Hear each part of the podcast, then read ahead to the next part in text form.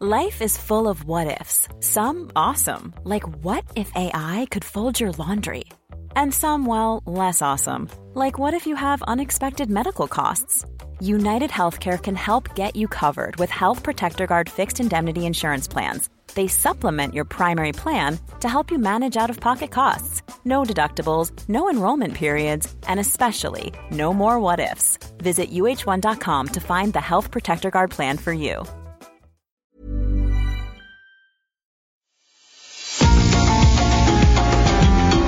GastroLab es un lugar donde cabemos todos. Aquí encontramos historia, recetas, producto, materia prima, vinos y un sinfín de cosas que a todos interesa. Ya que con cocina y vino se aprende en el camino. Déjate llevar por el chef Israel Arechiga a un mundo delicioso que da como resultado GastroLab.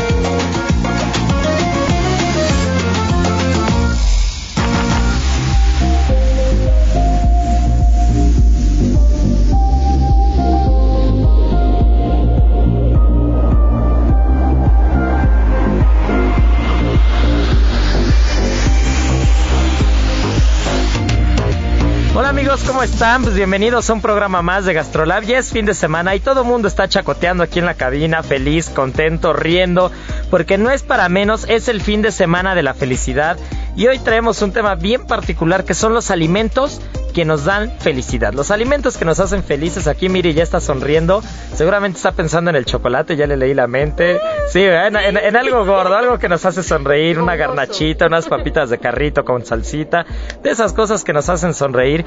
Y bueno, también tenemos en las páginas de Gastrolab unos platos espectaculares que no voy a decir más porque la verdad este sería echarse autoporras mi querida Miri pero salieron los platos de pescados y mariscos de Ceru de Ceru Lomas justo en el contexto de la cuaresma. Seguimos en la cuaresma en esta temporada en la que hay que echar este hay que echar al caso un poquito de pescados de mariscos unos buenos camarones ya les daré algunas recomendaciones hay muy buenas de marisquerías pero bueno pues todo eso lo tenemos en las páginas de Gastrolab Marianita como cada ocho días nuestra chef de cabecera estará hablando de una semilla muy particular que es el hemp.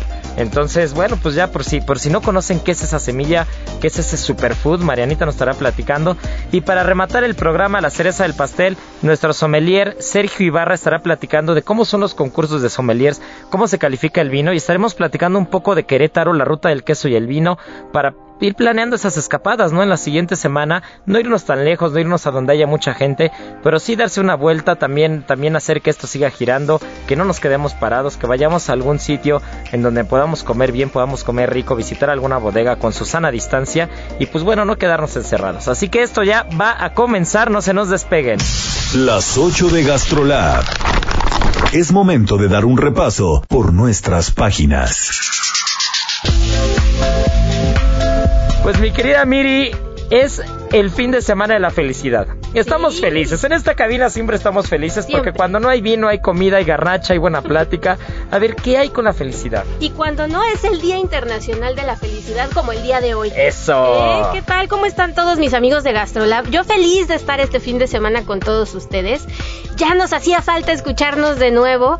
Y pues sí, vamos a hablar de todos aquellos alimentos que nos llenan el corazón, que nos hacen sonreír, que no solo nos apapachan el estómago, sino que nos dejan una sonrisa de oreja a oreja. Entonces, pues, qué rico. Fíjate que desde 2013 las Naciones Unidas decretaron que se iba a, eh, a celebrar este día. Y a partir de entonces, pues ya tenemos un día para estar contentos, aunque sea obligándonos, ya no lo merecemos también después de tanto tiempo que hemos estado encerraditos y cabizbajos. Pues bueno, ¿por qué no empezar ya con una nueva etapa? Y este día, pues qué mejor para empezar como bien contentotes, ¿o no, chef? Sí, es que aparte recordemos que desde la parte fisiológica o química eh, en el cerebro pasan pasan muchas reacciones, ¿no? Entonces se liberan se liberan diferentes sustancias que son cuatro en particular, que es la dopamina, la serotonina, la oxitocina y las endorfinas. Y esto se va liberando con, con ciertos alimentos. Yo recuerdo que hace algunos años, se nota, es evidente que, que ya no, pero hace algunos años fui con un nutriólogo Mira. y me platicaba, me platicaba que, que el problema de la nutrición, por ejemplo, es el cerebro. Se basa en el cerebro, ¿no? Y el cerebro es adicto a la glucosa en particular. Que son todas esas cosas que nos gustan. Esos chocolatitos, esas garnachas, esas grasitas. Entonces, e incluso no solamente con lo que uno cree que es como, como cosas de gordo, sino también ciertos alimentos eh, que son bastante sanos y recomendables consumir. Por ejemplo, pongo sobre la mesa, ¿no? Sandía o el jitomate o la zanahoria. Incluso en esta dieta estaban prohibidos porque son alimentos que también el cerebro convierte en glucosa. Entonces el cerebro empieza a liberar estas endorfinas, estas dopaminas, empieza a liberar estas sustancias cuando tú comes alimentos ricos en glucosa. Y por eso, aunque sea una tontería, aunque sea unas jícamas con chile, ya veo a Marianita con cara de tristeza de, escuchar que las sandías con chile no valen como, como parte de comida sana. Pero, sí, sí, sí, sí, sí. Pero son ciertos alimentos los que, los que hacen que el cerebro libere estas sustancias, ¿no? Exactamente. Y tú justo decías hace ratito el chocolate. Ay, qué delicia. Yo me puedo comer o sea, chocolates del súper, de esos de pasillo. Ni siquiera hablo de chocolate así de 75%. No, no, no, no, no, no. Chocolates comerciales puedo comprar tres de cada uno y en una sentada comerme todos. Pues fíjate que sí, justo. Es el ingrediente número uno para sentirnos contentos. Porque justo lo que decías, hace que tu cerebro libere de inmediato dopamina que es conocida como el neurotransmisor, del placer, y también mucha serotonina, que se conoce como la hormona de la felicidad. Y eso nos ayuda a liberar todas nuestras emociones y a sentirnos más tranquilos y más como amables con todo nuestro entorno. Y justo también sabes que es bien interesante, pero los nutriólogos hablan de llevar una alimentación adecuada que, tiene que ver simple y sencillamente con escuchar tu cuerpo. Muchas veces nos enojamos y estamos de mal humor y nos bajoneamos porque tenemos hambre. Entonces hay que empezar a escuchar también nuestro cuerpo y no dejar pasar más de 3, 4 horas sin comernos una colación y tal. Me recuerda al comercial, mi querida Miri, del famoso chocolate este con caramelo y cacahuate, que no voy a decir la marca, pero que está ahí el antojo, ¿no? Todo el tiempo fregándote que te comas algo. Pues yo soy así, yo la verdad es de que a mí una vez que se me mete en la cabeza un antojo es casi imposible parar. O sea, no puedo. Yo pues yo intento llevar una dieta, pero nada más se me cruza por la mente así un chocolatito o, algún algún postrecito, alguna fruta así con, con crema. Ay, qué delicia, ¿no? Pero son placeres también que son inmediatos. Porque al ratito empiezas con la gastritis, empiezas con que ya me está dando el retortijón y No, la lonjita, ¿no? Que ya muchos de nosotros la, la, la, la, dominamos, la, Sí la venimos manejando. Pero les voy a contar qué alimentos nos mantienen como súper activos y que son súper nutritivos y que no les van a generar pues esas lonjitas y demás. Bueno, tal vez si lo comen un poquito en exceso, pero no creo. Aceites vegetales como la canola, el aceite de oliva, de girasol y de soya para que cambiemos el aceite comercial por alguno de estos. Ya desde no, el aceite de oliva, ¿no? Que, que, pues vamos a ir desglosando temas, ¿no? Ya sabes que nosotros nos ponemos a platicar y no, no, no nos para nadie. El aceite de oliva. Cuando hablamos del aceite de oliva, que siempre digo lo mismo y seguramente ya lo habré dicho aquí en radio, pero lo vuelvo a decir, el aceite de olivo no existe. Nadie prensa un árbol, nadie saca un árbol con tu y raíz para prensarlo. Aparte saldría una savia, no saldría un aceite, ¿no? Pero el aceite de oliva como tal es un, es un complemento eh, alimenticio, por llamarlo de alguna manera, bastante sano, ¿no? Porque lo podemos usar a nuestro favor. No solamente es un aceite para cocinar, ¿no? Sino es un complemento en la dieta que nos puede ayudar eh, a, seguir nutriéndonos de una manera divertida, ¿no? Por llamarlo de alguna forma, porque a veces las vinagretas creemos que son totalmente dañinas o que no se puede ponerle vinagreta a la ensalada o que no se le puede poner un aceitito de oliva, algún cevichito, alguna cosa. Pero el aceite de oliva, mientras no tenga calor o mientras sea un aceite extra virgen con extracción en frío, que eso se refiere con extra virgen, que, que es un aceite que las olivas son prensadas en frío, entonces dan una menor cantidad de aceite pero no se modifica la molécula del aceite por medio del calor, entonces es un aceite puro, ¿no? Por llamarlo de alguna manera. Punto para el aceite. Los aceites que no son extra virgen, no quiere decir que sea malo el aceite de oliva que no es extra virgen, pero ya se tuvo que someter a un proceso de calor la oliva para que liberara más grasa, ¿no? Más aceite. Entonces ya no tiene la misma cantidad de nutrientes, pero el aceite de oliva y más ahora que lo mencionas, mira, es un buen complemento, nos hace felices y aparte nos hace bien. Sí, sí, sí, y también pescados y mariscos, que también vamos a hablar más al ratito de todo eso, pero un atuncito, una sardinita, una truchita, que ya les estuvimos platicando mucho en programas anteriores de la trucha, Son buenísimos porque el omega 3 también te hace sentir como muy activo y te mantiene todo el día con la energía que necesitas. Y también son súper ricos, se pueden hacer un montón de platillos con ellos. y sin necesidad de cocción. o sea, son, son platillos que sin tener que ponernos a meter a la cocina y sacar todos los trastes guardados abajo de la estufa, podemos hacer un buen plato. Así es. Y pues les voy a dar una listita como para que vayan anotando de cuáles son como los que nos dan para arriba y nos ponen ya tengo lápiz y papel. Número uno, chocolate. Ay, sí. Atuncito, sardinas, plátanos, que también pueden hacer un montón ah, de postres con ellos.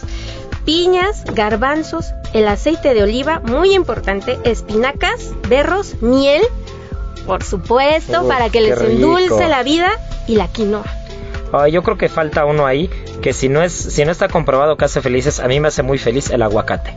el aguacate también tiene tiene tiene grasas de las buenas, tiene omega, o sea, el aguacate es de esos de esos productos que al menos a mí me alegran todas las comidas. Y mira qué curioso, porque además el aguacate tiene un saborcito muy amable, ¿no? Es como terso, como que cae como bien. mantequilla, ¿no? Es una fruta mantequillosa, deliciosa. y justo sí tiene mucho que ver como toda esa cuestión que sucede en el cerebro, porque también nos comentaban este, los nutriólogos que, que contactamos que los sabores amargos nos hacen tener estas sensaciones como de pesadumbre o de malestar.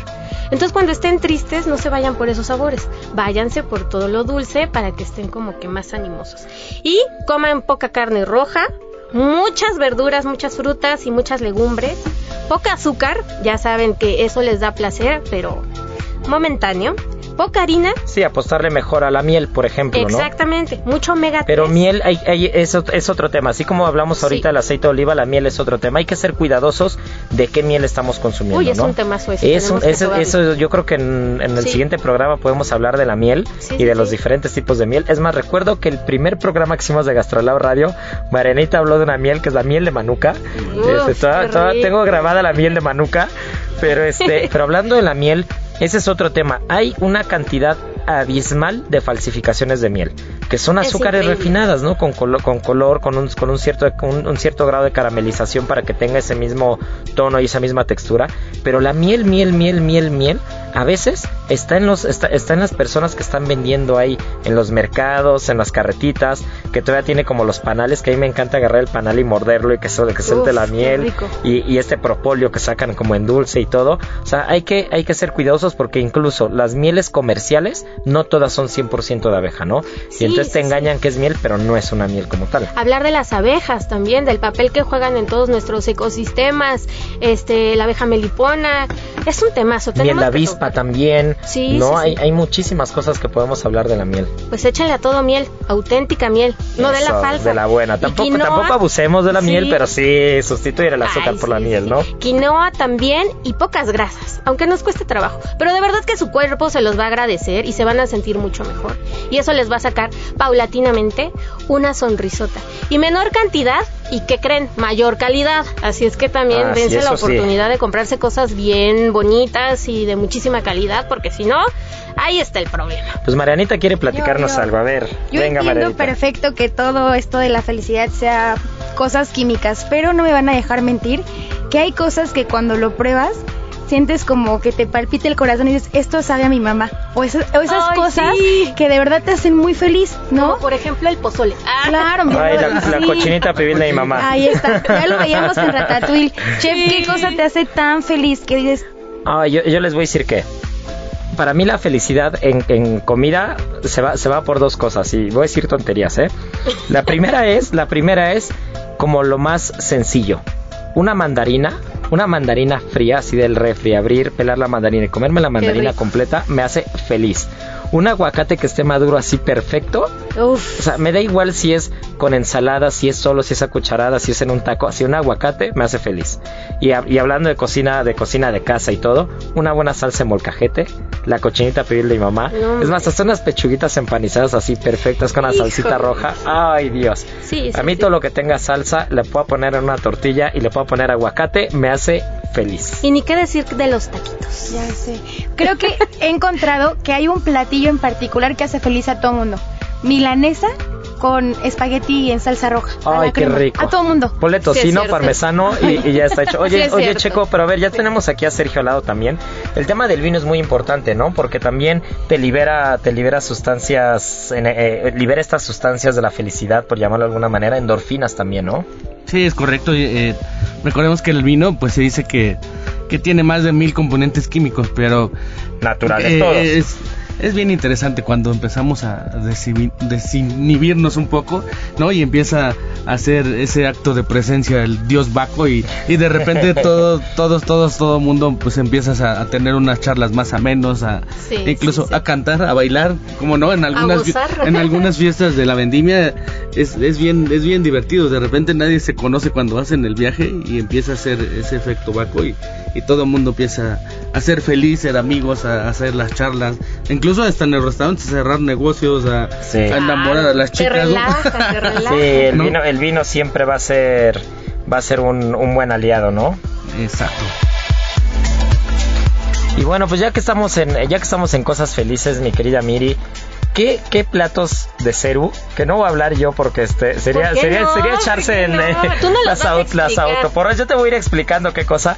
Pero a ver, ¿qué hay con la cuaresma y los restaurantes con los platos exquisitos de mar, de mariscos? Bueno. ¿Qué es lo que salió en Gastrolab? Pues es que va a estar riquísimo, porque amigos tienen que checarlo porque nos comparte cuatro recetas que de verdad parecen complicadas, pero a la hora que uno se pone como a checar los ingredientes y a seguir el paso a paso, realmente uno se va a sentir chef, como que bien empoderado en la cocina y en segundo lugar sí les va a salir entonces de verdad pónganse las pilas porque sí se puede y pues Isra nos trajo unos platos bien sabrosos en primer lugar unos callos glaseados con salsa de yuzu Ay, esos ¿Qué son se ven? una delicia. que suena muy fifi Pero, pero- no, nada. Bueno, Cuéntanos, cuéntanos. eh, lo- los callitos son unos callitos de hacha que, que planchamos y caramelizamos. Recordemos lo que es la reacción de Maillard, ¿no? Que es esta caramelización en las proteínas. Entonces están bien caramelizados, ya los verán en la foto, son una delicia. Se ven Eche- échenle un ojo, quien no, quien no tuvo oportunidad de ver el, el periódico físicamente ayer. ¿Dónde lo pueden, dónde lo pueden bajar? gastrolabweb.com ahí viene un apartado en donde pueden hojear el periódico tal cual y ver la receta y el paso a paso. Se llevan su tablet, su computadora, lo que quieran el a la teléfono, cocina, lo que sea. ponen su música favorita y no saben la gozada que van a tener. Ay, que hablando de felicidad, ese fue otro tema, ¿eh? La Sí. música también, la música y la cocina. Sí. Siempre eso nos hace felices a todos los cocineros, llegar Sí, a ¿verdad? trabajar con música. Pero bueno, pues estos callitos están sellados, caramelizados, planchados. Después tienen una mantequilla y el limón yuzu, quien no lo conoce, es una especie de limón pequeñito, pequeñito verde. Imagínense limón con semilla de colima, pero arrugado, arrugado y tiene una cantidad de, de grosor, más bien tiene un grosor tan grande en la piel que prácticamente no tiene jugo. Pero tiene, o sea, tiene muy poco jugo, ¿no? Y eso lo hace muy costoso. Pero tiene un aroma y un sabor espectacular. Entonces usamos ese jugo de limón yuzu con una, con una, con una salsita, una emulsión de ajo negro, que ya estuvimos platicando anteriormente al ajo negro también.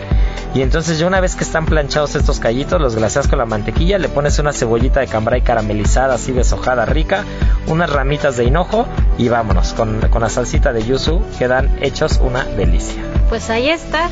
Y el segundo platillo son unos chipirones tinta. Que explica primero qué son los chipirones porque mucha gente seguramente no sabe qué son. Entonces para que vayamos entrando en materia. El chipirón es un tipo de calamar, es, es como se le llama el calamar pequeñito en País Vasco, sobre todo. Sí, es un calamar baby, un calamar baby, que si ustedes tienen oportunidad de ver eh, algún video de restaurantes de País Vasco en, en- en particular, que, que son chipirones de anzuelo, y son de anzuelo porque justo en el mar Atlántico, que es frío, pues están, están en las orillas, están en las orillas donde rompen las olas, y empiezan a aventar las cañas de pescar, y los chipirones, el, el calamar pequeñito, eh, agarra la carnada, ¿no? Entonces sacan el, el chipirón pequeño, llega al restaurante, tú tocas el chipirón y todavía cambia de color la piel. Wow. ¿no? De lo fresco que está el producto. Entonces estos chipirones se, se rellenan a veces con cebolla, con pimiento, con un poquito de, de las mismas patitas o, o los tentáculos del calamar, o a veces sin cebolla ni pimiento, únicamente los tentáculos del calamar. Y una vez que los rellenas, se sellan bastante bien, se vuelven a caramelizar como lo que platicaba de los callitos. Y entonces con un poquito de vino blanco se desglasa, que desglasar es una vez que tienes esta caramelización con el vino blanco, la acidez que tiene el vino blanco despega todo lo caramelizado y es como lo más rico del sartén, así que le rascas y lo pruebas y es una delicia. Qué rico. Y haces una salsa a base de tinta, pero no es tinta de calamar, es tinta de sepia. Entonces la sepia es un tipo de calamar, pero es un, calamar más gordito que tiene una bolsita muy grande de tinta, este, que, que es la mejor tinta para cocinar a diferencia del pulpo o algunas otras. La buena es la de sepia hace una salsa con cebolla, con jitomate, con pan frito, con vino blanco, con pimiento verde, la tinta de calamar, una grasa de jamón serrano incluso. y bueno, ya una vez que tienes la salsa, pones a servir los chipirones sellados ahí y pues ya me aventé la receta completa, ¿no, Marianita? No, no, no, no, díganme si no, van a dejar con el ojo cuadrado a toda su familia si se ponen a hacer estas recetas. Oye, chef, y antes de que continuemos con las otras dos recetas, dile a todo el público si realmente es muy difícil cocinar con producto de mar, porque luego le tenemos mucho miedo. No, yo creo que, que ahí, ahí es donde radica la gracia de hacer cocina del mar bien hecha, ¿no? Es tan sencilla que si haces algo mal se nota mucho. Ese es el problema de la cocina del mar. Una carne, eh, si se te pasa un poquito de términos, si no, si es una carne estofada, guisada y en lugar de cuatro horas le diste cuatro horas y media, y si te pasaste verdura, no, el vino, o sea, una carne es mucho más fácil disimular un error pero en un pescado o en un marisco no. Entonces, en un pescado o en un marisco, si no está fresco, fresco, fresco, lo notas. Si la cocción del pescado se te pasó, o sea, escuchen lo que voy a decir, ¿eh? 30 segundos se te pasó la cocción del pescado. Se Tienen que estar atentos. Tienen que estar atentos. Si, si los chipirones, en lugar de comprar un chipirón, un calamar pequeño, que aquí en México se consigue como calamar americano, que viene en una marqueta, compras un calamar ya limpio que es más grande, ya está duro, se nota. ¿No? Si un ceviche te pasas en el tiempo que está en el, en el limón y con la sal y todo, se nota. Entonces es muy sencillo hacer cocina del mar, pero lo complicado es tener los tiempos correctos para todo. Por ejemplo, si vamos a hacer un cevichito, ¿cuánto tiempo tenemos que dejar el, camaroncito ahí? Ahí, ahí? ahí, viene el problema porque, porque es un tema de cultura en México, ¿no? Eh, el ceviche correcto, correcto, correcto, y, y, Marianita no me dejará mentir porque hacemos un ceviche peruano que es una delicia y, se discute mucho si el origen del ceviche es peruano o es este, latinoamericano, mexicano, alguna cosa ahí. Pues el ceviche peruano que para mi gusto son los mejores ceviches del mundo, el pescado está dos o tres minutos nada más en el limón, nada más, y ahí te lo comes. O sea, abres el lenguado o abres el pescado que tengas a la mano, lo cortas en cubos grandes porque lo importante es que sepa pescado y entonces lo metes en el limón con sal, dos o tres minutos, acabas la preparación y te lo comes. Rapidito. El pescado sigue completamente crudo por dentro. Esa es la gracia de un ceviche. Pero a veces pasa que en México nos acostumbramos durante mucho tiempo, número uno, a ponerle katsup a todo. O a ponerle salsas de todo, que no digo que no nos gusta a mí el cóctel de camarón con katsup, me mata, me encanta. pero si quiero comer un ceviche de pescado, quiero que sepa pescado, ¿no? Entonces, ¿qué es lo que hacen muchas veces? Que cuecen el pescado. Y entonces, ay, para mí ella perdió la gracia. O sea, ya te estás comiendo un pescado hervido, o hay quien llega y te dice, quiero un ceviche, pero que no esté muy pescadoso pues entonces no te pidas un ceviche de pescado, pide otra cosa porque la gracia del ceviche de pescado es que sepa pescado. Ahora, si no tienen un pescado de primera calidad o muy fresco, entonces ya no está bueno. No importa si lo dejaste dos minutos, tres, cinco, diez o una hora. Volvemos a lo mismo. Volvemos al tema Comprar de producto de calidad. Así ¿Y dónde podemos conseguir como realmente un pescado En la viga, definitivamente, nada más sí hay que meterse. Hay que ensuciarse las manos, hay que, ensuciarse los zapatitos, hay que llevar unos tenis que casi no usemos, que hay que llegar a enjuagar o lavar. Además es divertido Ah, es una delicia. A mí me encanta ir a la viga. este, número uno, a comer. Comes delicioso. Pero, pero no, no de comer, o sea, aparte de las marisquerías que de por sí son buenas, tú vas al estacionamiento donde, a donde está el movimiento real de la viga, donde están los repartidores, donde está todo mundo ahí, te vas al estacionamiento y hay desde birria de res, que es un espectáculo la birria, hasta un señor que hace tacos ahí que dice que son tacos de león y de jirafa y pura broma, pero pues son tacos de bistec con, con, con, cebollitas y todo. Hay unos tacos también espectaculares que tienen como 20 salsas y frijolitos y todo. No, no, comes espectacular en la viga. Todo un tour gastronómico. hay que darse una vuelta, hay que ensuciarse los zapatitos, las manos, escoger el pescado ya saben, ojos brillantes, que estén saltones, que no estén hundidos. La galla, que es esta parte donde, las branquias del pescado, ¿no? Donde, el pescado tiene tiene este proceso de respiración abajo del agua y que tiene que estar rojo brillante. Si ya está opaco, ya no se lo compren. Si ya está, si ni siquiera tiene las agallas, ya ni lo compren. Se las quitaron por algo, que no los engañan, ¿no? Tiene que Es un tener la agalla fresca, tiene que ser un pescado firme que toques y que no se quede el dedo hundido, eh, tiene que tener un color brillante, resbalosito. O sea, te das cuenta, es muy evidente un pescado fresco. Y cuando tienes un pescado fresco, no hay que hacerle mucho. Y bueno, se van a ir de espaldas porque también traemos unas ostras con mantequilla, limoncito y maracuyá, que de verdad es una chulada. Tienen que probarlo. Y un arroz meloso de mariscos que Isra es una de tus especialidades. Ay, es que a Cerulomas hay que ir a probar los arroces. Es un arroz con, con un fondo de crustáceos y marisco azafranado, espesito, rico, un arroz en el punto, con sus mejillones, sus almejas, su camarón fresco. No, no, no, ese, ese arroz de mariscos ya vi aquí a Beto el productor, este, con los ojos, con los ojos saltones, nada más imaginándose el, el- el arroz. Es una delicia de verdad, dense una vuelta a probar, échele un ojo a las páginas de Gastrolab, gastrolabweb.com, ya nos recordó Miri. Sí, sí, sí. Y bueno, pues vamos a tener que irnos a comerciales porque la plática se puso bien buena. Chabocha. Y miren, nos pusimos felices nada más de hablar de comida. Gastrolab es un lugar donde cabemos todos. Vamos a una pausa y regresamos.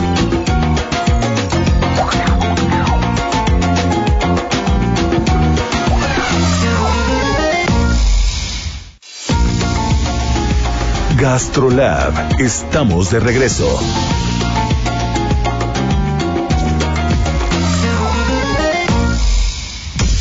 Y ahora, el sabor oculto.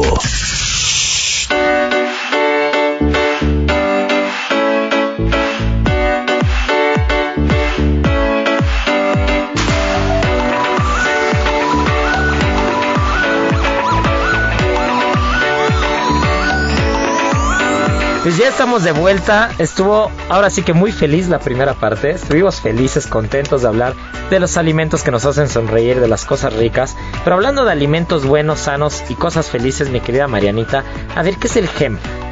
Pues el hemp es esta semilla de cáñamo y ahora no sé, está un poco satanizada porque es el primo del cannabis, ¿no? Pero es el primo... también, también hace felices a muchos. También, pero es el primo no psicotrópico. Entonces, apareció hace 2700 años, es de China, pero lo importante de este alimento es que es súper nutritivo y cuando les digo súper es que de verdad es muy bueno. de esos superfoods. De los superfood. Imagínense que nosotros necesitamos 20 aminoácidos al día y este alimento tiene 18. Aparte de los aminoácidos, es muy bueno para la salud cardiovascular, es antiinflamatorio y te ayuda muchísimo en la parte de los vasos sanguíneos porque hace que se te dilaten y entonces puedes- tienes como muy buena circulación de sangre y esas cosas. Eh, cuando tienes el colesterol elevado, pues también te ayuda muchísimo y sobre todo es bueno, sobre todo es bueno como para personas ya de la tercera edad, es como un buen complemento y le ayuda como a todas esas cosas que vas perdiendo a lo largo de los años eh, en cuanto a proteínas, minerales y todo este tipo de fibras. Y no sé, conocí a varias personas que eh, estilan como tomárselo en las mañanas como con licuado. Justo eso te iba a preguntar, ¿cómo se come el hemp? Eh, pues en las mañanas lo pueden hacer como de estos licuados que están muy de moda con avena, manzana verde. O sea, como si fuera una avena. Exacto, echas como tu medida, viene eh, en unas bolsas, echas la medida y eso puede ser un buen como desayuno o una buena colación y, y, pues obviamente, por ejemplo, para ti que igual no te da tiempo de, de comer eh, en el trabajo, Ni comer, ni, exacto, y a veces ni cenar. Exacto, te lo echas a tu licuado, manzana verde, avena y vámonos, ¿no? Pero también de este le sacan un aceite y es, pero solamente se puede eh, consumir en frío, como lo decías, igual para no matarle pues todas las propiedades y también algo importante de este alimento es que no ocupan pesticidas ni ningún producto químico para, para el crecimiento, crece así como muy natural, entonces creo que eso también es bueno pues no meterle tanto químico al cuerpo.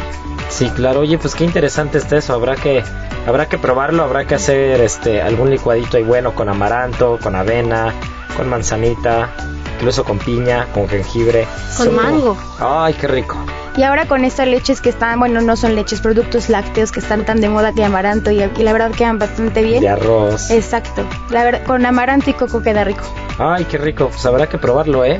Pues qué buen, qué buen dato, Marianita. Pero ¿qué te parece si ya hablando de cosas buenas y ricas, pues nos vamos al tema del vino, ¿no? Porque yo creo que este, que, que el vino siempre entra bien en cualquier plática, en cualquier comida. Gastrolab. con el chef Israel Arechiga.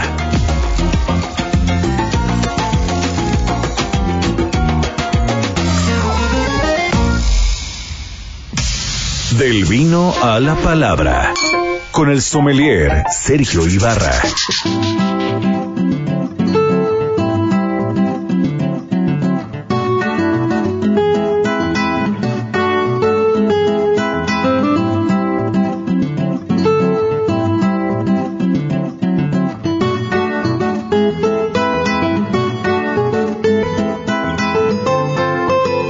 Querido sommelier Sergio Ibarra, ¿qué hay con los concursos del vino? Y de ahí ahorita nos vamos a la ruta del queso y el vino en Querétaro. Seguro. ¿Qué tal? Buenas tardes a amigos radioescuchas de Gastrolab.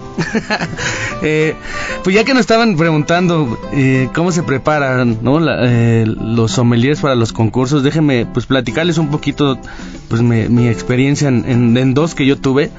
Eh, pues al final es, es un, un examen, un examen que sí es un poco difícil, yo lo recuerdo. Yo me recuerdo que eran creo 300 re- re- reactivos, se le llama, ¿no? 300 preguntas. Y, y pues conocimientos generales del vino, ¿no? Eh, pues empezamos con viticultura, vinicultura. Con opción múltiple, Checo. En algunos, en algunos. Y algunas abiertas, O dice. con pregunta abierta. Y en, y en algunas abiertas sí, geografía, ¿no? Métodos de elaboración.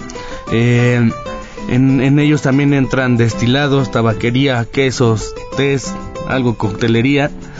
Y una vez, una vez pasando el, el- el- el examen es como la clave, ¿no? Yo tuve la oportunidad de estar en dos. En el primero, por eso me, me atreví a hacer el segundo, el segundo concurso, porque en el primero, pues quedé en cuarto lugar y dije, ah, pues no soy tan malo, ¿no? Dije, no, no Puro soy- campeones. Y dije, pues no soy tan malo, así que, así que me, me, pues me di a la tarea del próximo año ahora sí documentarme. Impresionante, yo recuerdo que si era una enciclopedia, yo le, me- lo retaba, retaba a los, a los gerentes o los capitanes, a ver, pregúntame, y pues estaba al 100, digo, y ahora es pasando ese examen, es como la, la parte más interesante, ¿no? Pero lo padre es de que conoce a mucha gente, viene gente de, de todo el país, había sommeliers de Cancún, de Los Cabos, de, del norte, ¿no? Y yo recuerdo que pues, los nervios, fui de los primeritos en llegar. Y cuando, cuando dije, pues ya no sé qué más contestar en el examen, pues me paré, ¿no? Así como cuando ibas en la secundaria, me levanto y entrego el, examen a los jueces. Pero inmediatamente detrás de mí se salen todos, ¿no? Dije, estaban esperando como que, que terminaba el primero para que salieran todos. Y ya empiezan a debatir, oye, ¿qué les pareció el examen? No, pues pesado. Algunos, no, sí estaba fácil, bla, bla, bla. Oye, el típico de, ¿vieron la, peli- la pregunta de atrás? ¡Sí! ¡No me olvidó ¿Cómo? O sea, eran 600 reactivos, no 300. Así de chi, no le puse nombre. Y, y- y de aquí y de aquí viene viene una fase donde catas un vino blanco y un vino tinto pero a ciegas, ¿no? En copas negras. Entonces todavía se viene un poquito más difícil porque no sabes lo que tiene la copa y créeme que a ciegas hay quien se llega a confundir con el olfato que si es si es un tinto, ¿no? O, o al revés, el tinto lo llegan a confundir como blanco porque no ves nada. Entonces empezamos a analizarlo y yo me acuerdo que cuando lo probé, cuando lo probé, yo sentí la, la acidez disparada, el alcohol disparado. No era un vino que estaba totalmente en desórbita. Desbalanceado. Y a mí se me ocurrió escribir en, en el examen, este vino no sirve, ¿no? Entonces igual me levanto de, de la prueba y, y cuando salimos empiezan a decir los otros sommeliers, era un jerez, era un oporto, no, no, perdón, era un jerez, no era una manzanilla. Y yo dije, "Pues ya me equivoqué porque todos decían que era un jerez, una manzanilla. ¿Y qué crees que creo que ahí donde, donde empecé a ganar puntos porque sale el juez y nos dice que pusieron un vino echado a perder a propósito, ¿no? Entonces todos dije, wow, pues ya como que gané, gané unos puntos. Y viene, el, pues al final la, la prueba que es la más interesante, que yo creo que eh, ahí es donde ya, pues se me quitaron todos los nervios, porque el, pues el concurso llegas muy temprano, te la pasas ahí todo el día. Y, y, pues es, van eliminando a unos, a otros, ¿no? Al final quedamos solamente tres y pues es la prueba de servicio. Y dije, pues ya es lo que hago todos los días, ni modo que, me mal. Ajá, ¿no? Y, y te la ponen un poquito complicada porque eh, es una mesa como si estuvieras en un restaurante, te dan una carta de vinos y, y, un, y un juez te dice, oye, yo voy a comer pollo, y otro te dice, yo voy a comer cerdo, y otro te dice, yo voy a comer pescado, y otro, yo voy a comer carne, ¿no? En la misma mesa. y tienes que sugerir un vino para, para todos los platos diferentes, ¿no? Entonces tratar de, desenvolverte tal vez con, con las sugerencias, ¿no? Eh, por qué eh, de las cosas, por qué va con un pescado, por qué puede ir con una carne y, y pues decantación de un vino, cómo debe hacer, cómo se debe hacer de, de alguna manera A ver, correcta. platícanos para quien nos escucha cómo se decanta un vino. Ok, decantar un vino normalmente se hace en vinos que son longevos, son vinos que, que, que llegan a, a, tener ya cierta edad. Recordemos que los taninos, eh, pues es esa parte que, que, se siente en la boca como resequedad, como si mordieras una nuez, ya lo habíamos platicado alguna vez. Pero químicamente es un proceso natural, los taninos se vuelven sólidos y precipitan normalmente en los vinos que son viejos. Entonces, al, algunas veces no sé si han llegado a servir una copa de vino y encuentras como esa tierrita, ¿no? ¿No? Sí, sí, sí. Quien, quien no Que llega... quiere decir que esté malo el vino. Claro, es correcto, sí. Cuando, cuando llegas a, a servir e, ese vino, hay, hay gente que que no tiene el conocimiento y de repente dicen ese vino no sirve, ¿no? Pero es un proceso natural del vino. Entonces lo correcto es decantarlo y, y se hacen pues en un en un recipiente que se le llama decantadora que parece florero de cristal normalmente que parece florero tiene unas formas bastante particulares para que ¿no? nos entiendan un poquito eh, se utiliza una vela una vela para ver a través del cuello de la botella entonces pues es transportarlo en, en, una canastilla. Esta vela es para que no se vaya, para que la luz te ayude y no se vaya el sedimento, ¿verdad? Exacto. Entonces se descorcha, bueno, se transporta la botella en una canastita que es como un tipo Moisés para evitar, ajá, para evitar, de mimbre, ¿no? Ajá, para evitar que los que los sedimentos se lleguen a, a, a mover, ¿no? Entonces puedes alterar el, el, producto. Entonces una vez descorchando la botella se quita todo el, toda la cápsula, se prende la vela antes de descorcharla es, es, lo correcto porque generas una combustión y se dice que si lo abres antes puedes contaminar el vino. Entonces prendes la vela y ya una vez procedes a descorcharlo limpiar eh, el cuello de la botella con una servilleta y, y, vas virtiéndolo poco a poco en el decantador uh, de manera que, que tú vas viendo a, través de la luz de la vela para que no vayas a, a, a vertir los sedimentos ¿no?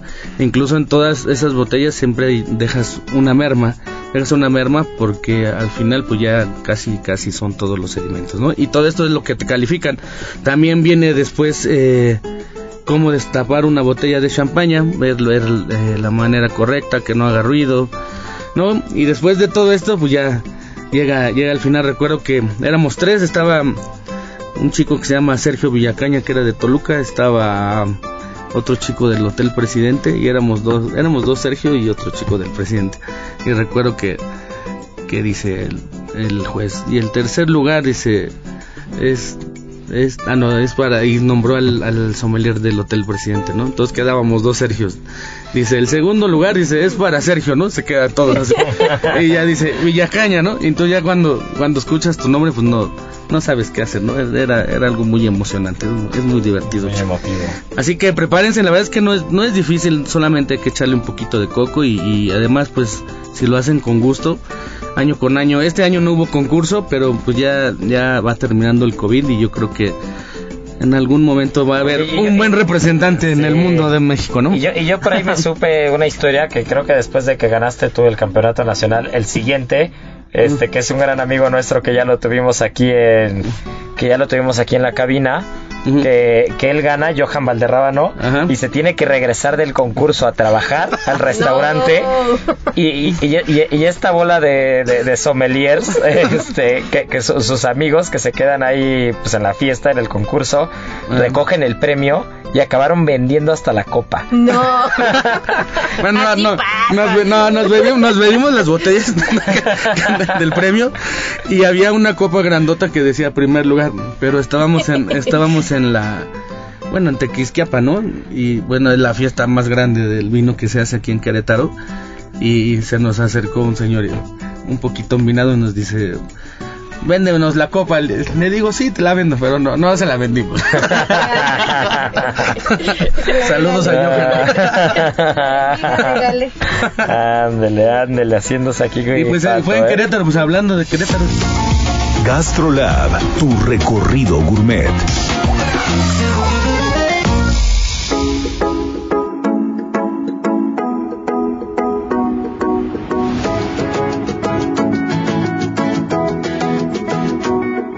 Hablando de Querétaro, pues eh, ya que lo platicábamos, ya se acercan las vacaciones de Semana Santa. Entonces, pues bueno, eh, ya es momento de empezar a salir un poco, poco a poco, con su sana distancia, cuidándose. Este, pues la gente que está vacunada, que ya tiene las dos vacunas, la gente mayor, pues sí, es, seguir cuidándonos todos.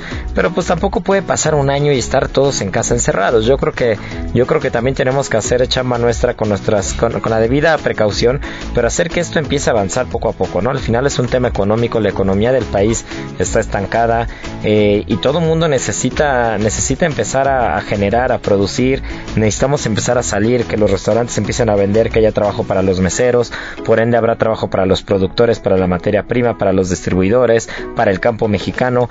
Y lo mismo pasa yo creo que, que en que en algunos destinos y Querétaro pues lo tenemos aquí a tiro, ¿no? Lo tenemos a dos horas, dos horas y media. Querétaro es una de las grandes ciudades vecinas de la Ciudad de México. Mucha gente de los que de los que viven en la Ciudad de México tienen casa en Querétaro y, y para mí número uno voy a decir cuando yo pienso en Querétaro no pienso en otra cosa para empezar, sino es en la barbacoa de la caseta de Palmillas. No voy a decir qué marca, no vamos a decir marcas ni nada, pero la barbacoa de la caseta de Palmillas es una parada obligada. Para mí es el lugar que tiene la mejor barbacoa del país, del mundo, del universo, de la galaxia. O sea, pidan la salsa especial, pidan la salsa buena, las quesadillas, estas de quesito asadero con su orden de aguacate, que no sé cómo le hacen estos cuates. El otro día escuché que creo que ellos tienen rancho aguacatero también, pero tienen unos aguacates que no importa qué día, qué hora, qué tal, o sea, el aguacate es perfecto, ¿no? Siempre es perfecto el aguacate, las salsas son una delicia. Pides un taquito de panza, de espaldilla. Es que para mí Querétaro es barbacoa sí o sí. Pero, pero hablando también de, ciudades de Querétaro, pues está Ezequiel, está, Bernal, eh, el mismo centro de Querétaro, Juriquilla. O sea, se come, se come espectacular en todos lados. Pero ¿qué hay con la ruta del queso y el vino? Pues este, este pueblito famoso que es Tequisquiapan, ¿no? que, que gira alrededor de pues del, del vino, ¿no? Normalmente todos los restaurantitos pues tienen eh, la mayoría de las etiquetas de, las bodegas productoras que, que, existen en la zona y pues acompañados de esos grandes quesos también productores de, de, Querétaro y, y, pues tiene una diversidad de bodegas yo creo que de, las principales pues Freixenet que pueden visitar las, las cavas que se encuentran 25 metros bajo tierra. El tour es impresionante. Sí, es precioso. ¿no? Te, te dan pues toda la explicación del método de elaboración de la segunda fermentación en botella y lo ves lo ves en vivo cómo están los pupitres y el cuarto de vuelta diario además de la degustación incluso llegan a hacer concursos de paellas no y, yo fui a una a participar ¿Ah, sí? ¿En qué lugar quedaste? No, no, no me acuerdo. Se me hace que alguien tomó mucho vino ahí. Es que desde que estás participando, bueno, desde que lo estás haciendo, te empiezan a dar como pruebitas y la verdad es que no me acuerdo. sé que no ganamos, eso sí me queda claro, pero no sé qué lugar Pero concursan varios, ¿no? Son muchos, son muchos. Sí. Ah, es impresionante. Esa, bodega yo creo que es como de, de los pioneros. Yo recuerdo muy bien a, a, los primeros, bueno, el primero no lo era este Jordi. Jordi que incluso llegó, bueno, de, de allá de Cataluña, contratado especialmente para para hacerse cargo de la bodega en México. Y bueno, sus hijos pequeñitos, ¿no? Y, le agarraron tanto cariño a, México, esa familia de, enólogos, que la última vez que yo estuve en Barcelona, pues ya los niños ya dejaron de ser niños, ya, 18 años por ahí. Y me, y, me, y me contaba Jordi, ¿qué crees que cuando nos, nos regresamos nosotros a Cataluña, mis hijos una vez me, me decían, papá soñé que estaba en México, ¿no? Porque al final aquí crecieron, ellos sí eran de tacos y, de, todas esas cosas que comían aquí.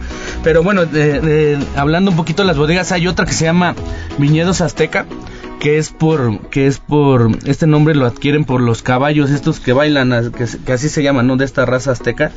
Incluso eh, el dueño de estos viñedos pues, tiene un rancho que cría este estilo de caballos como los de Antonio Aguilar no estos bailarines y en la etiqueta tienen tienen esos caballos. Y son uno de los vinos que, mejor he probado aquí en en, en, Querétaro no corpulentos incluso los asesoró este mismo enólogo de Freixenet solamente regresó a, a esta bodega. Que otra. Ajá, San Juanico, San Juanito, perdón, eh, no se pierdan un Malbec también que, que es queretano, que muy aromático, ¿no? Fresco. En Ezequiel está la decote, que la parte la, la bodega es preciosa, ¿no? Una de las más bonitas, yo creo, de Querétaro. Sí, arquitectónicamente hablando, esa bodega vale la pena darse una vuelta solo para conocerla.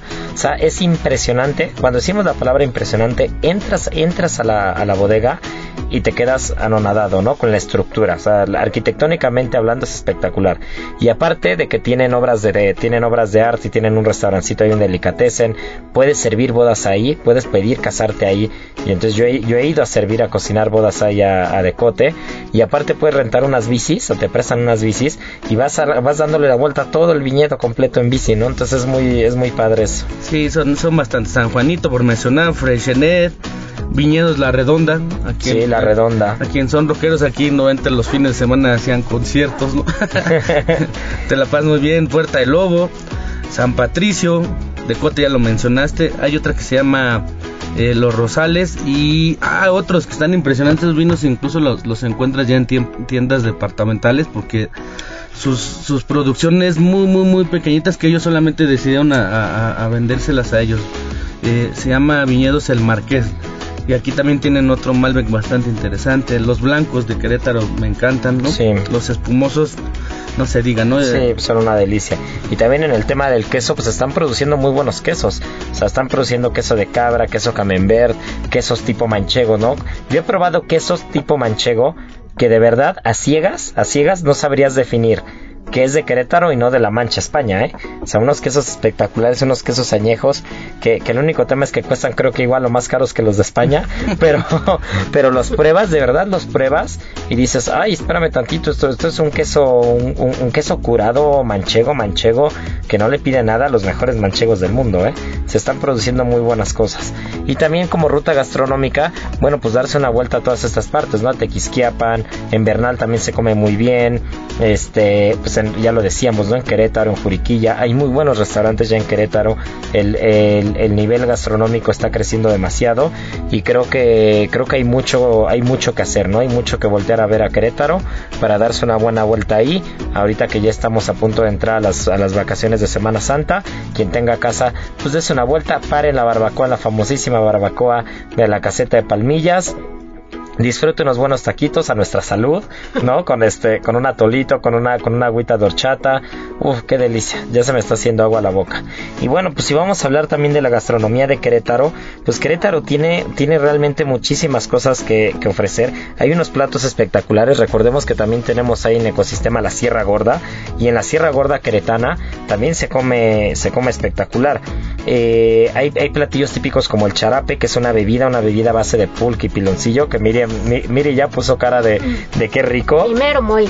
Sí, no, es una delicia. Las enchiladas queretanas, que las enchiladas queretanas también, a donde vayamos de toda la parte central del país, del Bajío, de todas las enchiladas, siempre son una completa delicia. Las pacholas, que son los bisteces finos hechos, estos hechos con carne molida, que tienen un poquito de chile ancho, de comino, de ajo, y un pan de metate, que también es una, una, una cosa bárbara.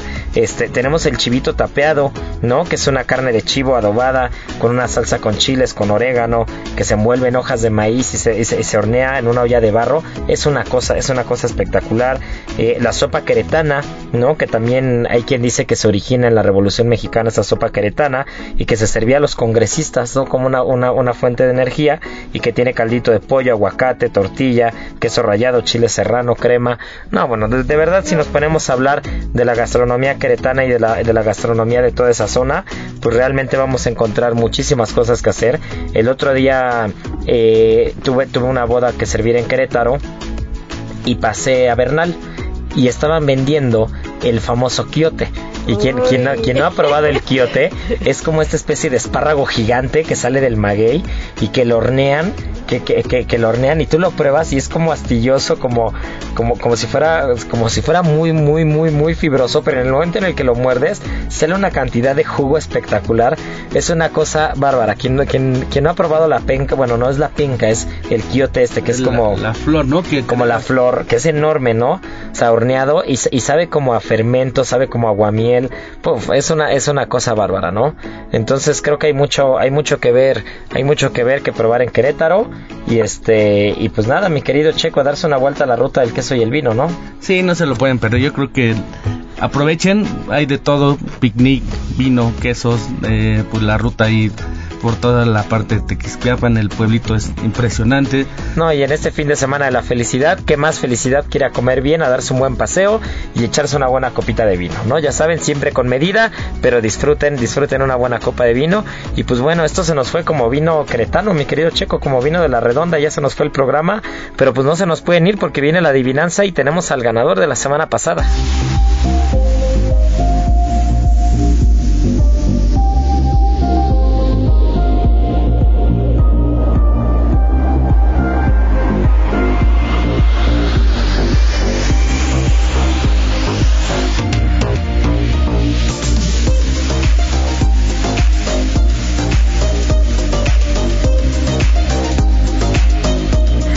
Pues muchas felicidades a nuestros amigos de Ideas Eventos que nos contestaron la respuesta. Piña colada, Long Island y Daiquiri. Fueron tres drinks hechos con ron. Y bueno, ya que estamos de tres en tres, la adivinanza del día es tres productos del mar, tres pescados, vamos a dejarlo en tres peces, tres pescados, tres especies que se consumen en eh, temporada de cuaresma y que podemos encontrar en la vida, ¿no? Entonces ya saben, arroba Israel a r e t x i g -A en Instagram, arroba Israel Arechiga. Y bueno, pues no nos podemos ir sin decir, como siempre decimos, y lo que nos hace felices, tripa vacía, corazón, sin alegría. Aquí concluye otra emisión más de GastroLab, el lugar donde cabemos todos. Esta es una producción de Heraldo Media Group.